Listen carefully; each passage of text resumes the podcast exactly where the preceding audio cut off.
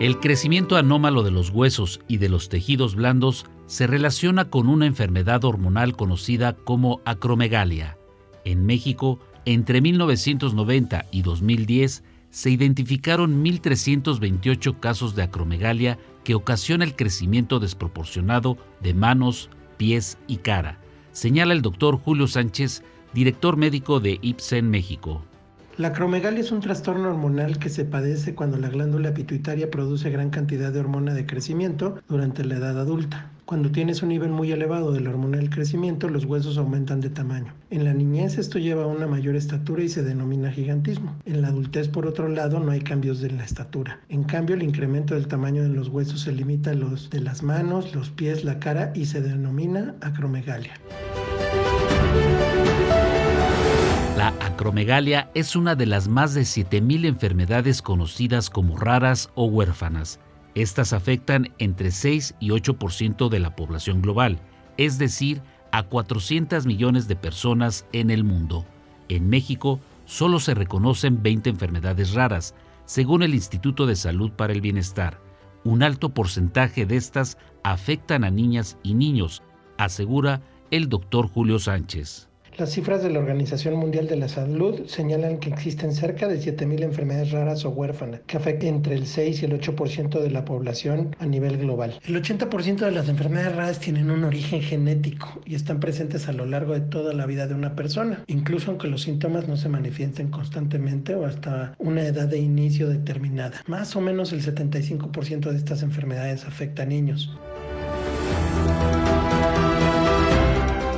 De acuerdo con investigaciones de especialistas en el tema, los estados con mayor número de pacientes con acromegalia en nuestro país son Ciudad de México con 980 casos, Nuevo León con 100, Jalisco con 83, Veracruz con 52 y Puebla con 47 casos.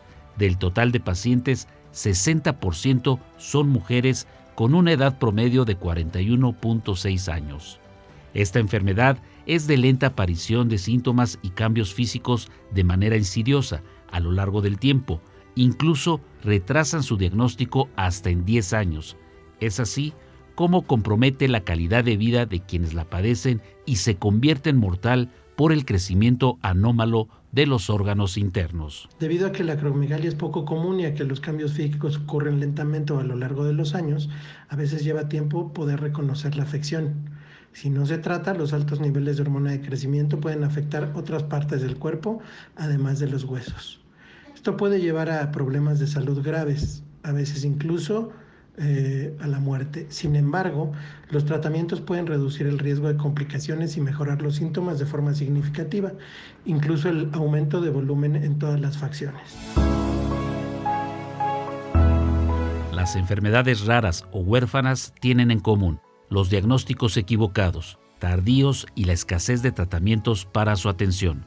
El doctor Julio Sánchez de la compañía biofarmacéutica Ipsen México menciona algunas recomendaciones para la pronta atención de estos padecimientos. Considero que sería muy importante que los padres puedan llevar a sus hijos cuando noten alguna alteración, algo que no sea o que no vean ellos normal, para que un médico pueda determinar si sus hijos padecen alguna enfermedad rara.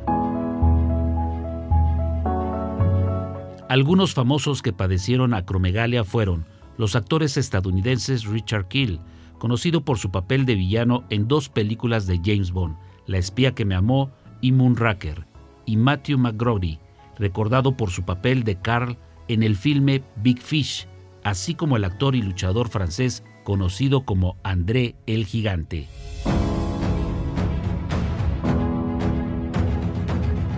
Para Pulso de Radio Educación, Rafael González Domínguez.